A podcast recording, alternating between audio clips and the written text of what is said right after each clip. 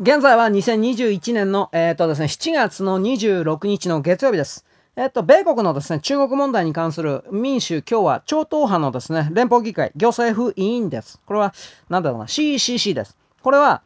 中国が新疆ウイグル自治区におけるウイグル人に対しての虐殺、虐待をですね、やめない限りは深刻な人権侵害を停止しない場合においてはしないでしょうが、おいては2022年の北京の冬季五輪を延期して、開催地を変更するように国際オリンピック委員会 IOC に求めた。私はこの考えはなかった。単純に、えー、中国だけがやってですね、他の西側諸国が別の場所でオリンピックをやるというふうな考え方でいました。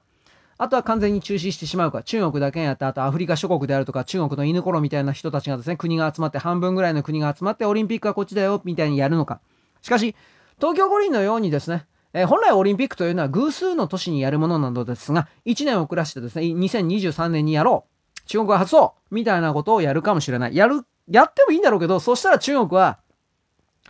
中国は台湾に対して侵攻するでしょうね。ただ、私この中国台湾侵攻するでしょうねとか言いながら、鄭州市における水害によって、その近くにあった皇帝大学といわれる人民解放軍のですね、総司令部、地下総司令部、地下40メートルの、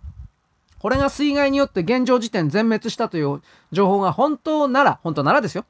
少なくとも今年のですね、半年ぐらいは少なくともあのね、台湾侵攻は無理じゃないかと。ここが総司令部だったそうですから。まあ他の地下基地を総司令部に移し直して緊急にやるかもしれんけど多分そんなことはできないだろうなと思いますが。水没、水抜いて、死体片付けて、電気製品全部取り替えて、通信施設も取り替えて、私は何より心配するのはこの軍事基地で、軍事基地で必ず電源のために原子炉があると思うんですが、これどうなってんのかなと。でもこれ情報出したのは江沢民勢力だからね、嘘かもしれんなとも思いつつもこの全体を眺めてます。んでまあ、じゃあ台湾やらなかったらどこなのか。次はインドなんですよ、どう考えても。で、昨日の時点で、えー、習近平さんが、チベット占領70周年記念館の式典で、えー、いきなり、鄭州とかね、河南省には現れず、チベットに行っております。これはやっぱりインド軍に対する牽制だと思います、普通に。インド軍は私は現場見てきたわけじゃないけれども、現地に20万人から22万人の陸上兵士がもういるそうです。まあさすがにそんな早くねえと思う。まあね、発表あったのは一月ぐらい前です、確か。だから、続々と部隊は移動してるだろうけど、まだ20万人もいねえんじゃねえかなと個人的には思ってるんですが、一応いるということにしておきます。いるからこそ習近平さんが現地に慌てて向かったんだろうなという言い方です。で、私はあの、中国台湾における戦争も、紛争もやばいけど、なんでかってそれが起きる台湾は紛れもなくですね、迷うことなく三峡ダムに巡航ミサイルぶち込むからです。迷うことなくやるでしょう。で、それによる大被害はですね、起きるでしょう。しかし、もっとやばいなと思うのは、インドと中国がなんか突っかけた時、中国の側から突っかけたら、インドは間違いないこれ私、これ核兵器使うと思うんですよ。核兵器を。で、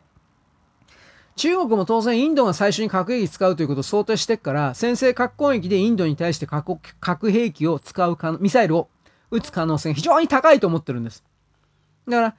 私はあの核戦争の一番やばいとこは少し前は中東だったけど、今はインド中国の国境線における紛争の発生だなというふうに全体を見てます。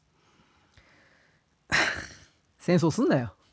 だけれども私はですね、いわゆるあの戦争反対、安倍悪い、すぐ悪いみたいな形でですね、私が戦争を嫌いだ、戦争反対だと言ったら戦争は起きないんだみたいな平安貴族みたいなですね、猿以下の人間にはなりたくないので、やっぱり戦争に抑止抑止するには結局のところ抑止力しかないということを分かってる立場なのですから、心配しつつもどうしなくちゃいけないのかということを、やっぱりこれはインドに対して、台湾に対して西側世界がですね、味方になるぞと。お前たちが、中国が、この例えば台湾であるとかですね、中国、インドに対して攻撃をしたのであれば、我々は連合軍を形成しているのだから、次の第2射において、セカンド攻撃ですね、においてお前たちの主要な施設を核攻撃するぞ、みたいな。そういう構えをいつでも準備していつでも発射できるぞという風な準備を見せなければ、中国というのは力の信奉者ですから、そこまでやらなければ絶対に自分の行動を変えることはしない。だから、何気に、今年はまあともかくとして、来年ぐらい、この北京冬季五輪が中止になったら一気に戦争の脅威というものは近づく。これはわからん。だけれども、米国の中でですね、えー、どうせバイデンだから、北京冬季五輪は出ますよという風な形にどうせなるんで、どうせなります。だから、その辺が、だでもそれって中国に時間を与えるだけだからやっぱりダメなような気するしなと。いろんなですね、僕の分析能力ないからどっちに転んでいいのか、どっちに転んでも悩むんですけれども、複雑な状況がですね、あんまり単純ではない状況が目の前に展開されております。しかしその中で我々は、私たちは、あなたたちはですね、より良い未来というもの、それはどんな未来か俺にもわからんけれども、それを選択し、選んで、うん、掴んでいかなくてはいけない。それを想起してイメージして形作っていかなくてはいけない。世界を自分で作っていかなくてはいけない。なんだか抽象的なオチなんですけど、それをあなたに言います。なわけです。よろしく、ごきげんよう。